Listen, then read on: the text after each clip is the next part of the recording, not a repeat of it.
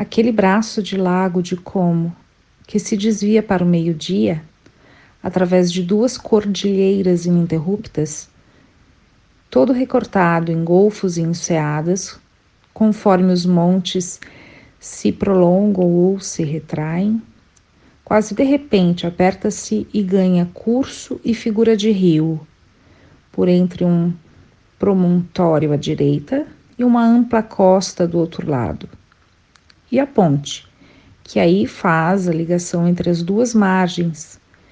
Parece que ainda mais sensível à vista torna essa transformação, ao marcar o ponto em que acaba o lago e recomeça o rio Ada, para recuperar depois o nome de lago.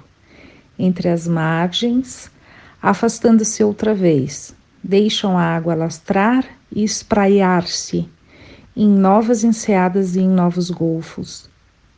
A costa formada pelos sedimentos de três grandes torrentes vai descendo, apoiada em dois montes contíguos.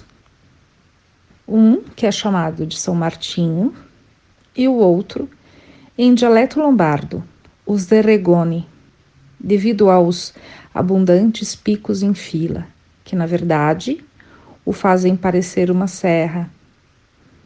De modo que não há ninguém que, quando observar de frente, por exemplo, das muralhas de Milão, viradas para o setentrião, não seja capaz de o discernir logo à primeira vista, no meio de tão longa e vasta cadeia montanhosa, dos outros relevos em nome mais obscuro e de forma mais comum.